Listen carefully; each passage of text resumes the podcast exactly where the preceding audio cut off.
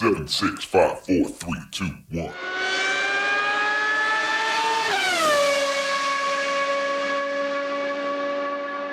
Herzlich willkommen zu Formel 1, dem Podcast mit Christian, einem spanischen Formel 1-Fan. Und mit Frank, einem deutschen Formel 1-Fan, nach Monza 2022, nach dem großen Preis von Italien, der dieses Jahr keinen Ferrari-Triumph mit sich brachte, aber trotzdem äh, in einigen äh, Bereichen für viel Gesprächsstoff sorgen dürfte. Ja, also ich finde, die Tifosi waren trotz, äh, ich will schon mal behaupten, dass eine Niederlage war, weil, ja, es war eine Niederlage, aber trotzdem waren die halt gut drauf, was mich ein bisschen gewundert hat, aber zumindest war halt ein Ferrari auf dem Podium. Aber lasst uns doch einfach erstmal beim Qualifying, also der Reihe nach, anfangen. Und ist zwar auch nicht viel passiert, aber ich sage jetzt mal so, das Hauptmerkmal war ja, dass viele, viele der Topfahrer ja Strafen eingesammelt haben wegen Motorwechsel oder irgendwelche Änderungen im Auto und quasi ja. auch nicht, weil das klar war, dass äh, ja, dass die Topfahrer oder manche der Topfahrer nicht vorne starten werden, egal wie gut sie fahren. Und wiederum war es, ähm, was am Ende nicht der Fall war, ich rede jetzt zum Beispiel von Alonso, eine gute Chance für viele Mittelfahrer, die vielleicht äh, die Chance gesehen haben, vielleicht nicht auf Pole, aber schon in der ersten oder zweiten Reihe zu starten. Ja, es war im Grunde eine Wiederholung von letzter Woche. Wir haben es im letzten Podcast schon angesprochen. Jede Menge Motorenstrafen, Teilestrafen, äh, Zurückstufungen. Und natürlich, davon profitierten ein paar Leute. In der Startaufstellung ein Alonso auf 6, Gasly auf 5, auch ein Ricciardo auf 4, die beiden McLaren sehr weit vorne. Äh, da haben einige Fahrer profitiert. Wer natürlich auch auf jeden Fall profitiert hätte, wäre Charles Leclerc gewesen, denn der hatte keine Motorenstrafe. Aber, und das war eigentlich die große Nachricht des Qualifyings, er hat es aus eigener Kraft geschafft. Er ist tatsächlich aus eigener Kraft auf die Pole Position gefahren. Und Max Verstappen, der dann eben fünf äh, Plätze zurückgestuft wurde, konnte somit nur von P7 ins Rennen gehen. Ja, was am Ende des Tages auch nicht viel ausgemacht hat. Richtig, was am Ende des Tages für das Ergebnis nichts ausgemacht hat, was aber trotzdem zumindest am Samstag schon mal so ein kleiner Triumph für Leclerc war. Er, er hat die, hat die Pole Position nicht geerbt, sondern er hat sie wirklich aus eigener Kraft erkämpft. Und das hat natürlich wieder gezeigt, dass Ferrari bei allen Fehlern, die sie machen, bei allen Problemen, die sie haben und wenn man auf die Ergebnisse guckt, bei dem großen Rückstand auf Red Bull, den sie haben, sie haben im Prinzip schon ein schnelles Auto. Sie haben immer wieder, Wochenende für Wochenende, hat Ferrari ein polefähiges Auto. Ja, und entweder sie haben nicht die Pace im Long Run, wie man so schön sagt, oder sie machen Fehler. Ähm, oder beides, kommen wir gleich vielleicht noch darauf zu sprechen. Aber zumindest von der, von der Geschwindigkeit auf eine Runde her ist der Ferrari echt gut. Also, und auch Leclerc, also Pole Position aus eigener Kraft, immerhin, ist ja schon mal was. Da gebe ich dir recht. Und das mit den Fehlern, das hat ihnen eine Menge Punkte gekostet. Ich habe äh, einen Podcast gehört äh, von den Engländern und die haben auch aufgezählt äh, die Fehler von Ferrari. Und es waren ungefähr, und ich rede jetzt von beiden Fahrern, ja, und auch vom Team an sich, ja, also die Fahrer haben um, zwischen 40 und 50 Punkten durch Fehler, okay, das passiert jedem, auch ein Verstappen, ja, aber durch Fehler oder irgendwas, äh, das denen verschuldet waren, verloren. Aber auch das Team hat nochmal 40, 50 Punkte auch liegen lassen wegen Fehlern, Strategie, Probleme beim Pitstop, wie auch immer.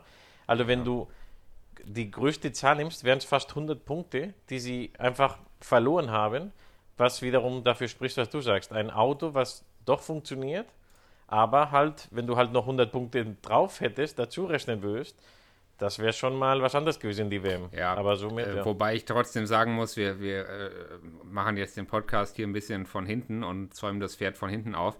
Aber wenn ich auf Charles Leclercs WM-Stand 100 Punkte draufrechne, dann ist er immer noch hinter Verstappen.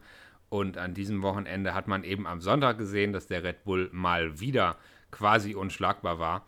Und dementsprechend äh, so oder so momentan Red Bull und, und Max Verstappen äh, das bessere Team. Aber bevor wir gleich über das Rennen sprechen, ähm, ein paar Namen müssen wir natürlich an diesem Wochenende noch ganz besonders erwähnen. Und da fällt mir mal ganz zuerst ein Nick de Vries. Denn Alexander Albon, der Williams-Pilot, war krank, Blinddarmprobleme, konnte nicht starten. Und Nick de Vries, der in der Formel 2 gefahren ist, der in der Formel E gefahren ist, der aber, obwohl er schon 27 Jahre alt ist, also jetzt kein totaler Jungspund, der aber noch nie Formel 1 gefahren ist, der kam jetzt mit seinen 27 Jahren zu seinem Formel 1 Debüt und hat mal, ich würde sagen, sowas von auf ganzer Linie überzeugt. Äh, Im Qualifying ist er auf P13 gefahren und Startplatz bereinigt mit den ganzen Strafen konnte er von P8 starten. Das ist aber gar nicht so entscheidend. Entscheidend ist, dass er das ganze Wochenende über seinen Teamkollegen Latifi im Griff hatte. Und für Latifi, der Stammfahrer ist bei Williams, ist das eine absolute Katastrophe.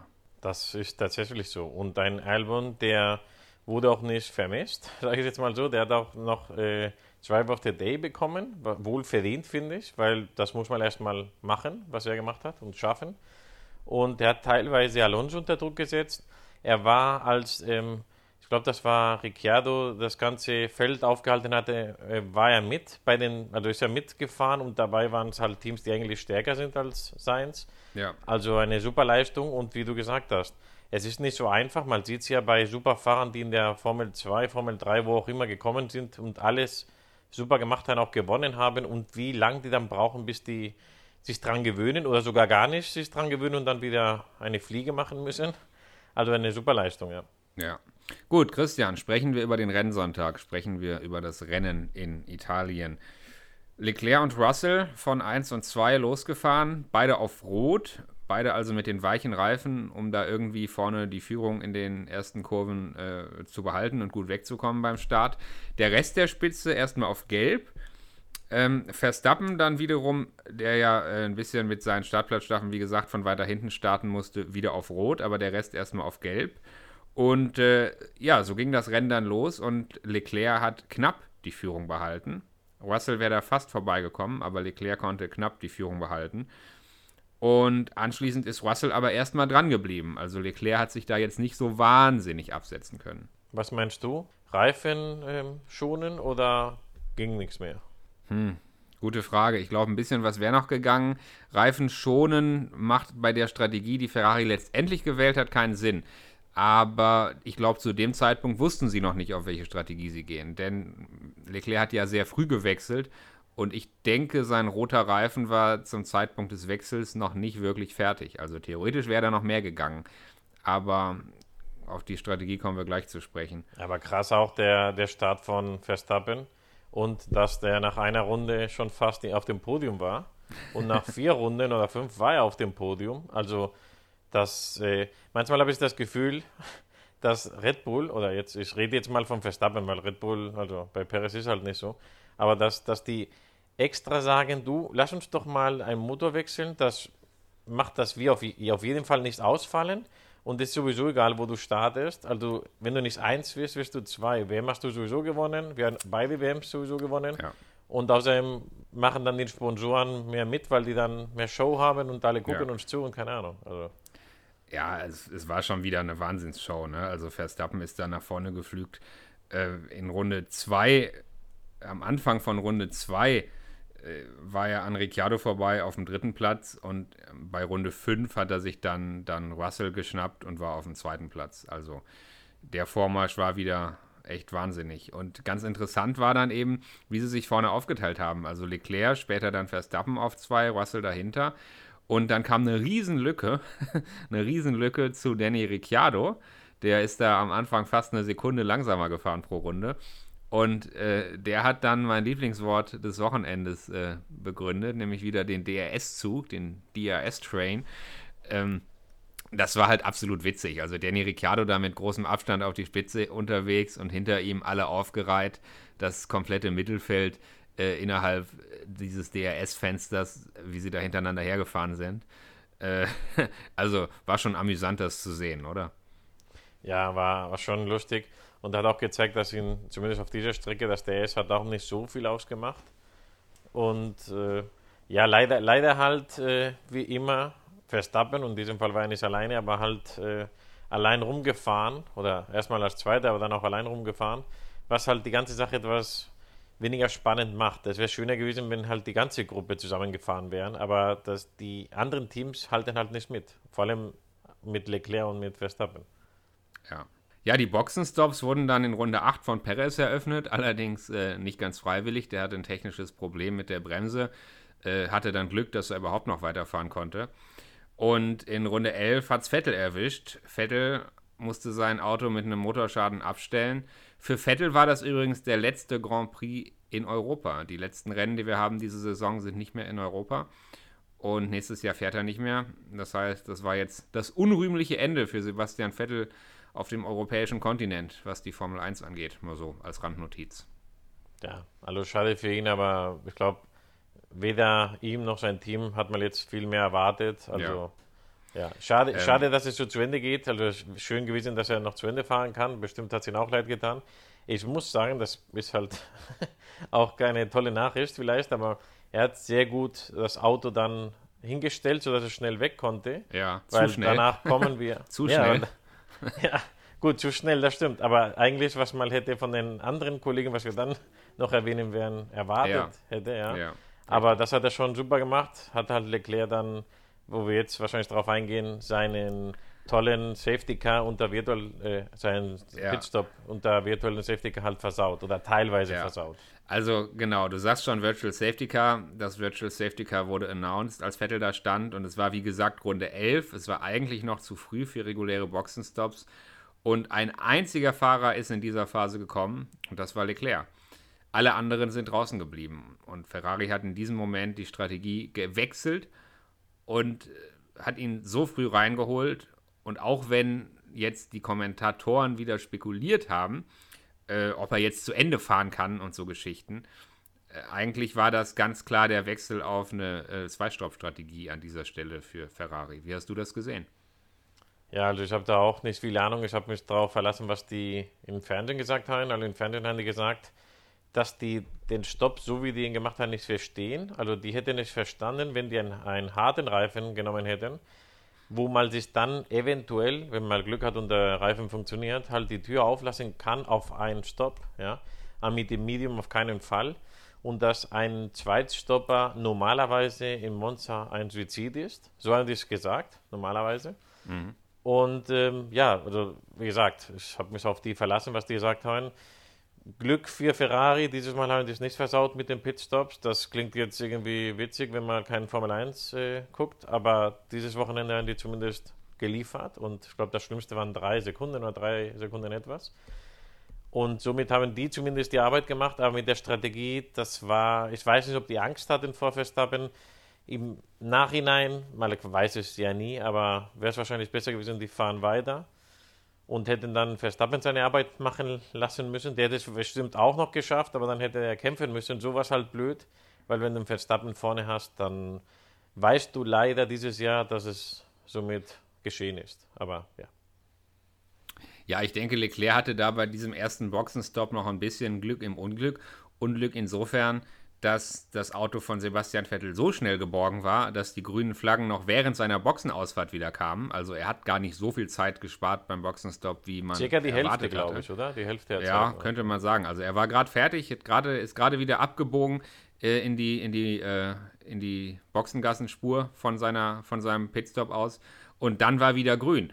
Und dann ist er noch ganz knapp vor Danny Ricciardo rausgekommen. Also wenn das noch ein bisschen länger gedauert hätte, dann wäre er wieder voll in diesen DRS-Zug von Danny Ricciardo, von Daniel Ricciardo reingekommen. Das war wirklich noch Glück im Unglück, dass er immerhin äh, P3 dann behalten konnte an der Stelle.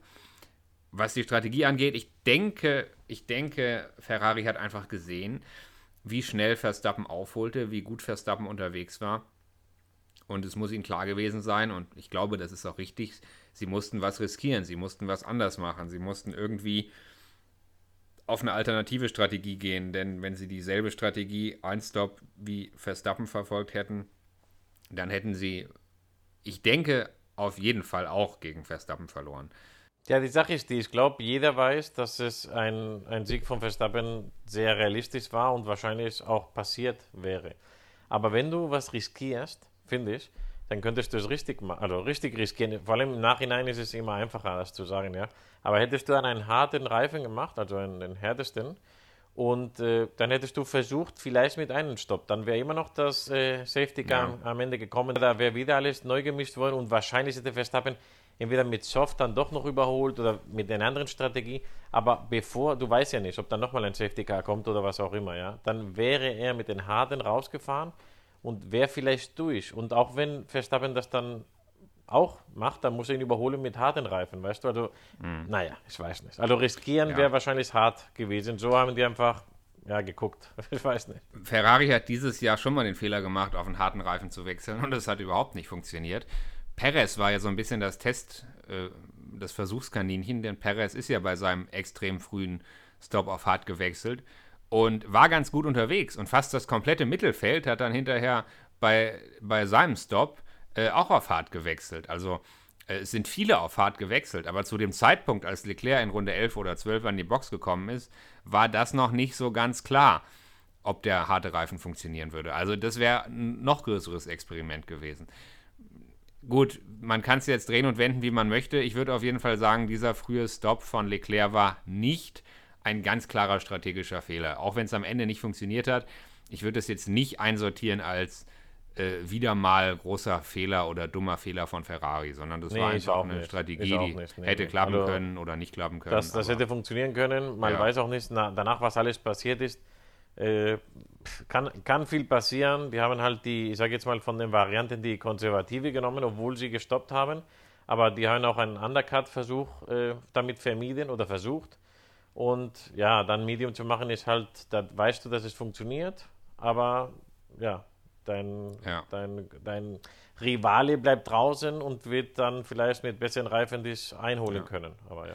Ja, und so ging es dann eben auch weiter. Verstappen kam deutlich später an die Box, ist auch auf Medium gewechselt ähm, und hat anschließend wieder massiv auf Leclerc aufgeholt. Und jetzt lief man so langsam ins letzte Renndrittel und die Frage war, kommt Leclerc jetzt nochmal rein oder fährt er tatsächlich mit seinem äh, mit seinem Medium zu Ende. Und mir war eigentlich klar, das kann nicht funktionieren. Du kannst nicht in Monza in Runde 11 oder 12 auf ein Medium gehen und dann damit zu Ende fahren. Das kann eigentlich nicht funktionieren. Und die Frage war, wann kommt Leclerc denn jetzt rein? Und wenn du zu lange wartest, ist es auch wieder schlecht. Ähm, er kam dann zu seinem zweiten Stop in Runde 33, hat sich nochmal die Roten abgeholt und kam 19 Sekunden hinter Verstappen wieder auf die Strecke. Und 19 Sekunden ist so eine Zeit, ein Abstand, wo man sagt, okay, unter einem Safety Car hat Verstappen einen freien Pitstop. Äh, ohne Safety Car ist er auf jeden Fall so nah dran, dass er sich einen zweiten Pitstop auch leisten kann und wieder vorbeifahren könnte. Und ob Leclerc auf der Strecke in der Lage sein würde, 19 Sekunden noch rauszufahren, war auch quasi undenkbar. Also in dem Moment war eigentlich klar, Ferrari hat hier jetzt den, den, äh, die Position 2 zementiert, aber unter normalen Umständen wird es quasi unmöglich, an Verstappen nochmal vorbeizukommen. Also Position 2 zementieren würde ich jetzt nicht sagen, aber Position 1 äh, verlieren auf jeden Fall, ja. Also das ist halt immer schade, wenn es andersrum gewesen wäre. Wenn Verstappen rauskommt mit besseren Reifen auf Platz äh, 19 Sekunden hinter dem ersten, da wüssten wir alle, das kann noch schön werden. Aber so, wenn du das Auto, was immer dominiert und immer wegfährt, wenn du das vorne hast, auch mit schlechteren Reifen, das, das, ja, das war halt schade und ab diesem Moment war es eigentlich auch für mich langweilig, das Rennen, weil du genau wusstest, das war's jetzt, ja. Ja. Bis, bis, auf das äh, große, erstmal große äh, letzte Finale, wo ich glaube, jeder, der noch eingeschlafen war nach dem Mittagessen und keine Ahnung, der vielleicht mal schon am, am Handy gespielt hat, auf einmal gesagt hat, wow, jetzt kommt was. Auf einmal Safety Car, richtige Safety Car. Ja, richtiges Safety Car, weil Ricciardo sein Auto abstellen musste mit einem Defekt und äh, völlig im Weg stand. Das Ganze war in Runde 47. Und die Frage war natürlich sofort, wer stoppt jetzt? Wer kommt jetzt an die Box? Wird Verstappen stoppen? Ähm, und seine Position verlieren oder kommen alle und es bleibt bei den Positionen.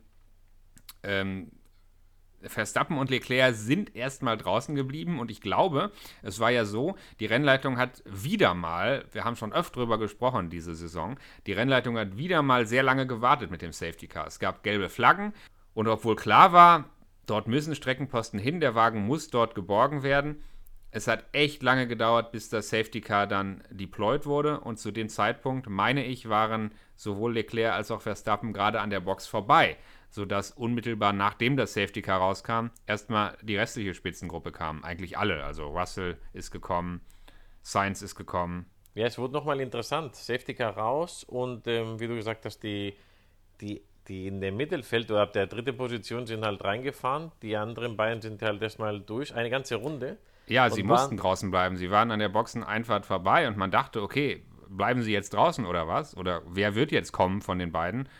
Und dann? Ja, und dann, und dann war die Sache, wer macht was? Weil normalerweise ist es ja so, der zweite macht das Gegenteil vom ersten. Ja, weil äh, es macht ja keinen Sinn, wenn du hinter, wenn, wenn jetzt Verstappen reinfährt und du auch und die Pit-Stop gleich gut sind, was auch nicht von Ferrari-Seite damit zu rechnen ist, dann kommst du wieder 1 und 2 raus. Was soll das, ja? Ja. Im spanischen Fernsehen haben gesagt, ja, Ferrari hat noch eine gute Chance, weil das Auto äh, super war dieses Wochenende, bla bla bla. Aber wir kennen Verstappen. Aber naja, das haben die im Fernsehen gesagt, damit du halt noch die letzten Runden da bleib, äh, bleibst und guckst, ja. Aber im Nachhinein, also im Nachhinein ganz klar, wenn äh, Leclerc und Ferrari das Gegenteil gemacht hätten, wären die vielleicht jetzt die Sieger gewesen. Ja. Weil, äh, komischerweise muss ich sagen, weil das waren ja italienische Stewards, ich verstehe es nicht, warum die so langsam gemacht haben. Genauso wie bei, bei beim Pitstop von Leclerc mit dem Virtual Safety Car ging es ganz schnell. ja. und, und jetzt, wo, wo eigentlich äh, für Leclerc ge gut gewesen wäre, dass es auch schnell geht, ja, haben die, also ich will nicht sagen extra langsam gemacht, aber ja, unmotiviert. Es, es, da gab es einen, einen Moment, wo der, im Fernsehen haben die gesagt, ja, äh, das wird aber knapp. Mal sehen, ob die noch eine Runde haben. Es wird knapp. Und dann hast du einen Steward gesehen, wie er so mit der Hand so gemacht hat, wie, ja, was soll ich machen? Ja, da war kein Kran, war nichts da. Und, und ja. das sah so aus, das sah nicht stell gut dir aus. Mal vor, stell dir mal vor, es wäre andersrum gewesen. Also stell dir mal vor, Leclerc hätte nicht gestoppt, hätte es geschafft, auf P1 vorbeizukommen. Und dann dauert es so lange. Und dann sind die Streckenposten nicht in der Lage, das Auto äh, zur Seite zu bewegen. Und dann machen sie scheinbar extra langsam dann hätten wir jetzt einen Skandal. Dann hätten wir jetzt wieder eine Verschwörungstheorie. Weißt du, was ich meine? Ja, klar. Und das also, kann man nur lösen, indem das Reglement mal gewechselt wird. Weil das hatten wir auch letztes Jahr mit dem großen Finale, was ich nicht bereue. Das muss ich nochmal ganz klar sagen. Aber das muss man irgendwie lösen, weil das kann ja nicht sein, dass äh, je nachdem, wo das Auto abgestellt wird, man kann ja auch ganz böse sein und sogar sagen, dass jemand mit einem Problem wirklich das irgendwo richtig oder falsch abstellt, weil ich meine, du kannst ja immer noch, dein Mo sagt Stopp, Stopp, Stopp. Du hast dann vielleicht, was weiß ich, 400 Meter eine gute Ecke, wo du es machen kannst, aber du kannst es einfach auch vorher abstellen. Er hat gesagt, ja. Stopp, Stopp, weißt du, und du musst dann, ja, ich muss schnell und ich weiß nicht, was Sache ist, ja. Und das kann man doch nicht in der Hand lassen von den jeweiligen Fahrer oder Team und dann von den Spekulationen. Ja. Also. Wir müssen jetzt nochmal ganz klar sagen, was passiert ist. Ich glaube, wir wissen natürlich beide, was passiert ist, aber wir haben es jetzt hier zumindest in diesem Podcast noch nicht klar erwähnt. Also was passiert ist, beide sind gekommen, sowohl Leclerc als auch Verstappen haben sich frische rote Reifen abgeholt. Und man hat gedacht, wenn jetzt gleich noch eine freie Runde zu fahren wäre, dann hätte Leclerc die allerbesten Chancen gehabt, an Verstappen vorbeizukommen. Warum? weil Verstappen zwar im Rennen das schnellere Auto hatte, weil aber, wie man am Samstag gesehen hatte, der Ferrari mit frischen Reifen auf eine Runde absolut konkurrenzfähig und mindestens genauso schnell, vielleicht schneller ist als der Red Bull. Und Leclerc hätte wirklich gute Chancen gehabt. Es wäre super spannend gewesen. Zwei Runden, vielleicht auch nur eine Runde, hätte Leclerc super Chancen gehabt, an Verstappen vorbeizukommen. Es wäre ein großes Finale geworden. Und äh, ja, dann schaffen sie es nicht, das Auto rechtzeitig zu bergen und fahren unter Safety Car zu Ende. Und es war eigentlich klar, als man gesehen hat, wie langsam es vonstatten ging und als dann die Kamera umschwenkte und als man das Feld gesehen hat, da war Verstappen vorne und dann war noch ein Alfa Romeo im Weg. Dann fuhr, ich weiß nicht, wer es war, ich glaube, Bottas fuhr da noch im Weg rum. Und während aber vorne schon überrundete Autos wieder wegfuhren vom Safety Car, also das Feld war noch überhaupt nicht aufgeräumt, äh, ähnlich wie zum Saisonfinale letztes Jahr. Das Feld war noch überhaupt nicht aufgeräumt und wir liefen in die vorletzte Runde. Und es war klar, das Safety Car müsste jetzt reinkommen. Also die Nachricht Safety Car in this lab hätte in dem Moment kommen müssen, damit wir noch eine freie Runde Rennen fahren gehabt hätten. Die konnte aber nicht kommen, weil das Feld noch nicht aufgeräumt war. Also es war schon zu einem sehr frühen Zeitpunkt klar, das kann eigentlich nichts mehr geben. Ähm, am Fernsehen hatte man auch gehofft, also die Kommentatoren haben da die Hoffnung irgendwie noch nicht so ganz aufgegeben und haben noch länger gebraucht, um das zu realisieren. Aber es war eigentlich vom Zusehen schon klar, das kann rechnerisch nichts mehr geben. Und äh, die Enttäuschung war groß in dem Moment, oder? Man fühlte sich doch um die Show gebracht. Ja, also wie gesagt, das, du wurdest vom, vom fast Nickerchen vom Mittagsschlaf geweckt mit dem Safety Car und das war jetzt nicht aus Spaß, du warst wirklich halt schon gelangweilt. Dann hast du dich gefreut, dass noch was Tolles, Spannendes passiert. Man hat es auch am, in den äh, Pfeifen von den Fans gehört in Italien, wie die dann, als das Safety Car quasi raus, also weggegangen ist und einfach nur ins Ziel, ohne was zu machen, wie alle gepfiffen haben. Also in, in Spanien meinten die, das ist vielleicht wegen Verstappen und so. Ich habe ich hab das mitempfunden und ich dachte nicht, dass es deswegen ist. Wahrscheinlich haben die gepfiffen, weil das so blöd gelöst wurde am Ende. Ja. Weil Aber- da wurde halt, da, guck mal, es wäre auch nie, wahrscheinlich, wahrscheinlich, Verstappen ist ein, dieses Jahr ist er unschlagbar. Wahrscheinlich hätte er es auch nicht geschafft, der Leclerc. Aber es wäre noch die Chance gewesen, wäre spannend gewesen und sehr interessant. Dann hätten die die andere Variante, wo in Spanisch im Fernsehen auch noch gesagt wurde, naja, also laut, laut Reglement müssen nicht alle Umrundete wegfahren. Man kann es ja auch so starten. Und äh, Leclerc hat ja so ein tolles Auto, eventuell würde es auch klappen, das, bevor es losging, ja, oder bevor es äh, zu Ende war. Und äh, da, da war mir klar, dass sie gesagt haben, also wenn das so ist, äh, wird es überhaupt nicht funktionieren. Aber auch das wäre immer noch besser gewesen, als was am Ende war. Ja? Weil da war ja Ich einfach- weiß, ich weiß, äh, du hast gerade schon selber gesagt, du bereust nicht, was letztes Jahr passiert ist und du bist auch kein Hamilton-Fan, aber jetzt versetz dich mal in die Lage von Lewis Hamilton, der sich natürlich zu Recht zurückversetzt fühlt in das Rennen letztes Jahr zum Saisonfinale. Und der jetzt sieht, wie alles nach Reglement abläuft und dann ist das Rennen eben hinterm Safety Car vorbei, weil das ist halt das Reglement. Und äh, in Italien hat halt kein Renndirektor, hat halt, ja, hat halt niemand entschieden jetzt für die Show das Reglement, ich sag nicht zu brechen, sondern ich sag jetzt mal vorsichtig aufzuweichen oder, oder spontan zu dehnen, sondern hier hat man einfach entschieden, es ist wie es ist, Regeln sind Regeln, wenn wir es nicht schaffen, das Auto rechtzeitig zu bergen, wenn wir es nicht schaffen, die Prozedur, die wir nun mal haben, mit dem Safety Car rechtzeitig durchzuführen, dann ist es eben so. Dann ist das Rennen eben hinter dem Safety Car vorbei. Das sind die Regeln. Ähm, die Enttäuschung war meiner Meinung nach hier groß für den Fan. Ich war auch enttäuscht, aber unterm Strich muss man sagen, im Gegensatz zu letzten Jahr, wo die Regeln, wie gesagt, nicht gebrochen, aber doch vorsichtig formuliert, extrem weit gedehnt wurden vom Renndirektor, ähm, was ja auch für die Ablösung des Renndirektors gesorgt hatte.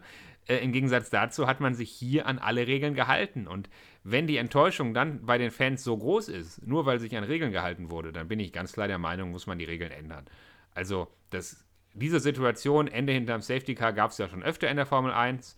Aber ich bin der Meinung, im Sinne der Show, im Sinne der Fans, die Regeln gehören jetzt geändert. Wir sollten für nächstes Jahr neue Safety Car Regeln haben und es sollte gewährleistet sein, dass nach dem Ende des Safety Cars immer noch eine schnelle Runde gefahren wird. Ja, eine schnelle Runde oder dass man sagt, äh, wenn ein Safety Car äh, rauskommt, also deployed wird, äh, wenn dir zum Beispiel unter zehn Runden noch übrig sind, dass einfach direkt eine rote Flagge, aber nicht so, dass du dann reinkommst und aus, raus, ähm, aus dem Auto aussteigst und äh, Pipi machen gehst. Nee, nee, du kommst dann in den Pitline, du musst im Auto bleiben. Heutzutage starten ja die Autos auch noch äh, von, also von innen kannst du es machen. Und dann quasi, wenn es dann fertig ist, dass man noch eine Runde oder zwei hinter den Safety Car macht und dann quasi, denn es muss für uns Fans wäre natürlich noch schöner ein, ein, ein stehenden Start, ja, aber das Ja. ist dann nicht mehr, ja, nicht mehr logisch und das ist auch vielleicht unfair. Aber dass man quasi einfach nur pausiert, nicht das Rennen stoppt, sondern pausiert und sagt, okay, die, die, es wird nicht mehr gezählt, die Runden, dann gibt es eine Runde hinterm Safety Car, wo jeder nochmal seine Reifen aufwärmen kann und dann geht's los. Aber so ja, frierst du es ein, weißt du? Du hast nicht, ja, jetzt habe ich neue Reifen und ich habe nochmal da mit dem gesprochen. Nee, du wartest einfach und wenn das, das wäre die Lösung gewesen. Das Safety Car wäre reingekommen, da wären noch vier, fünf Runden gewesen und das wäre nochmal schön gewesen zu Ja, sehen. Aber du, wenn du so denkst, dann kann man das Safety Car auch gleich abschaffen. Dann kann man auch sagen, es gibt kein Safety Car mehr, sondern es gibt nur noch eine rote Flagge. Die Fahrer stellen sich auf in ihrer aktuellen Rangfolge und wenn das Rennen wieder freigegeben wird, gibt es eine Einführungsrunde und dann einen fliegenden Start aus der Einführungsrunde heraus. Könnte man auch machen. Also man kann das jetzt in unendlich vielen Variationen zu Ende denken. Aber in jedem Fall gibt es Möglichkeiten. Egal, ob man jetzt sagt, äh, rote Flagge, wenn noch weniger als zehn Runden zu fahren sind, oder noch eine Runde oder zwei Runden am Ende auf jeden Fall Racing gewährleisten. Es gibt Möglichkeiten und man kann da auch Lösungen finden. Und ich ja, denke, müssen sich was überlegen. Das ist Ja. äh, für mich so ein Thema, genauso wie das von Belgien äh, letztes Jahr mit dem Regen oder vorletztes Jahr. Das, das geht nicht und da muss man sich was anderes überlegen, einfallen lassen. Genau ist das auch so ein Thema. Muss man sich was überlegen, die haben ja Zeit und äh, für nächstes Jahr eine andere Lösung. Äh, es gibt bestimmt noch bessere und äh, schönere und spannendere Lösungen, aber dass sich irgendwas einfallen lassen, Ja. damit sowas nicht passieren Und kann. eine Sache, eine Sache muss man gleich noch dazu sagen, weil das Gegenargument lautet ja immer der Sprit. Die Autos haben nicht genug Sprit, um noch mehr Runden zu fahren, als eigentlich geplant sind. Und da kann ich nur sagen, naja, wenn ein Safety Car draußen ist, dann sparen ja auch die Autos Sprit. Also dann Ja. geht ja der Spritverbrauch in den Keller. Ähm, dann sollte der Sprit für eine fliegende Runde auf jeden Fall noch da sein. Und ansonsten ist es so, wenn die Teams damit rechnen müssen, dass am Ende noch länger gefahren wird äh, aufgrund des Safety Cars, dann müssen sie halt einfach dafür tanken, dann müssen sie halt zwei Runden mehr Sprit tanken. Also das, das lässt sich ja auch regeln. Das kann man alles, auch mit Mindestspritmengen, äh, äh, die dann vielleicht da sein müssen, das lässt sich alles regeln. Das sind für mich alles keine, keine Argumente. Aber die andere Möglichkeit ist natürlich, und auch da wird es Stimmen für geben, die werden sagen, naja, es ist halt so, so sind die Regeln, so war es in der Formel 1 schon immer. Und als Fan muss man halt damit leben können, dass auch mal, dass ab und zu eben auch mal ein Rennen hinterm Safety Car zu Ende geht. Passiert ja nicht ständig, aber wenn es dann mal passiert, dass ein Rennen hinterm Safety Car zu Ende geht, dann ist es eben so. Das kann in der Formel 1 immer passieren. Ist auch Ja, eine das Sichtweise, ist, das ist kann man gut, auch Das haben. ist gut und schön, was du sagst, und das ist auch ein Argument, was, was okay ist. Aber ich finde, der große Unterschied zwischen diesem Safety Car und wie das gelaufen ist und das große Finale vom letzten Jahr ist, dass nichts im Spiel war. Weil wenn dieses Rennen wie letztes Jahr gewesen wäre, wo es entscheidend ist, das wäre auch nicht so gewesen, naja, das Reglement ist so, dann wird es einfach so gemacht. Da wäre auch ein Shitstorm entstanden, weil du hast es ja halt verglichen mit, mit dem von letzten Ja. Jahr. Aber letztes Jahr war es halt, was machst du? Lässt du es einfach so zu Ende gehen? Da gibt es Shitstorm auf jeden Fall. Oder gibt es noch die Chance, dass was passiert? Da gibt es auch Shitstorm. Also es war halt, es, egal was der gemacht hat. Und ich finde, das war die bessere Lösung, als einfach so wie bei diesem Rennen einfach, okay, wir Ja. fahren jetzt durch und fertig ist. Also, ja. Dann eher, wie du, wie ich gesagt habe oder wie du jetzt gesagt hast, eine rote Flagge, wie auch immer, das gibt es bestimmt auch im Reglement die Chance, weißt du, du sagst, rote Flagge, Hamilton hätte auch einen, ich will jetzt nicht wieder zu letztes Jahr greifen, ja, aber das, der Unterschied ist halt, dieses Rennen, okay, die Ehre der Italiener in Italien mit Ferrari, ja, das war blöd, natürlich, aber da war nichts im Spiel, ganz ehrlich. Also, Ja.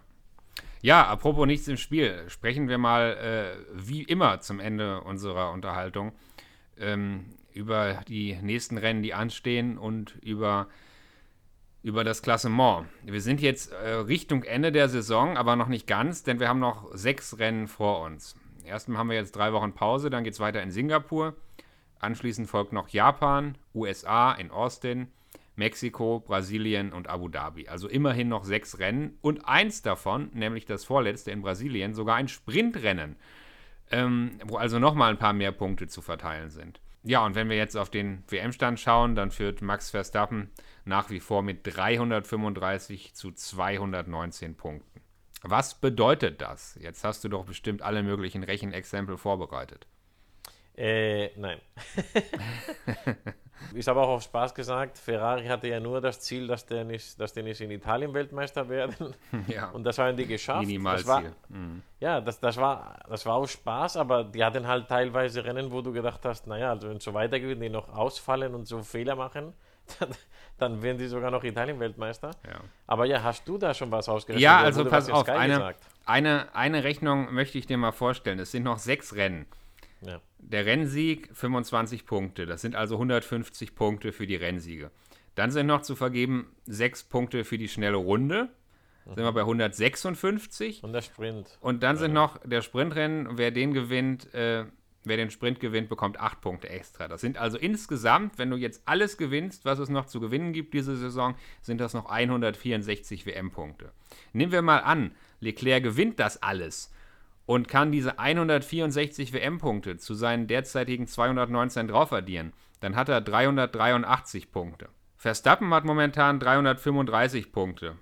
Das sind also 48 Punkte Differenz, wenn er jetzt gar nicht mehr punkten würde. Das heißt also der mit könnte ja anderen, nur noch Zweiter sein, weil der andere alles gewonnen hat. Gut, Also, kein Thema. Also nehmen wir mal an, äh, Leclerc gewinnt jetzt alles und Verstappen gewinnt gar nichts mehr und fällt in jedem Rennen aus. Dann gewinnt Leclerc mit 48 WM-Punkten Vorsprung. Das heißt im Umkehrschluss 48 WM-Punkte Vorsprung. Das sind nicht mal zwei Rennsiege. Zugegeben, die Rechnung ist jetzt vielleicht ein bisschen seltsam, aber was ich sagen möchte, ist einfach nur, wenn Max Verstappen noch zwei Rennen gewinnt, hat er in jedem Fall die WM gewonnen. Das heißt, möglicher zweimaliger Weltmeister Japan. Ja, Moment, aber kann er in Japan schon Weltmeister werden? Ja, wenn er, wenn er jetzt zweimal hintereinander gew- gewinnt, hat er 50 Punkte. Kann er in Singapur schon Weltmeister werden? Wenn Verstappen noch zweimal gewinnt, kann Leclerc machen, was er will. Er kann nicht mehr Weltmeister werden. Wenn Verstappen das nächste Rennen in Singapur gewinnt und Leclerc nicht punktet, dann ist Verstappen auch schon Weltmeister. Denn dann beträgt der WM-Vorsprung theoretisch 141 Punkte und es sind in den folgenden Rennen nur noch 138 zu vergeben. Also man darf Ferrari jetzt nicht unterschätzen, ja. Aber wenn alles normal läuft, äh, müsste es in zwei Rennen in Singapur sein. Ja. Also Ferrari kann noch viel verkacken und das, da sind die Experten. Es kann auch noch was passieren dann. Aber wenn alles normal läuft, äh, dann hat Du meinst noch, in haben wir noch zwei Rennen. Ja. Du meinst in Japan. Das nächste Rennen ist in Singapur in drei Wochen. Genau, Japan, gemeint Ähm, in zwei Rennen. Ja. Dann geht es weiter in Japan und ich würde mal vermuten, spätestens in den USA, spätestens in Austin kann Verstappen feiern. Spätestens, da bist du aber sehr, sehr pessimistisch. Ja, ich, ich traue Ferrari noch ein bisschen was zu. Ja, also mal schauen. Und ich glaube, realistisch und wahrscheinlich wird es in Japan passieren. Alles, was danach ist. Ich hoffe nur, dass wir trotzdem etwas Spannung haben und auch wenn es nicht mehr um die WM geht, dass vielleicht noch trotzdem tolle Rennen passieren. Vielleicht äh, wird es auch interessant, ob äh, Red Bull sich dann auf äh, Perez konzentriert und äh, ja, einfach nur so, weil WM haben die von den Konstrukteurs ja auch gewonnen eigentlich schon, aber vielleicht wollen sie halt, dass, dass Perez auch nochmal was äh, reißt oder halt ihn ein bisschen favorisieren. Mal schauen. Ich hoffe, es wird spannend und jetzt haben wir etwas, eine kleine Pause. In drei Wochen Richtig. geht's weiter. Wir hören uns in drei Wochen und dann äh, wissen wir mehr. Dann sprechen wir nämlich über den großen Preis von Singapur. Bis dahin, Christian. Das freut mich schon. Mach's gut. Ciao, ciao. Mach's gut. Tschüss.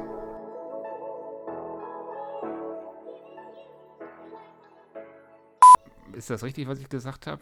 Singapur, Japan.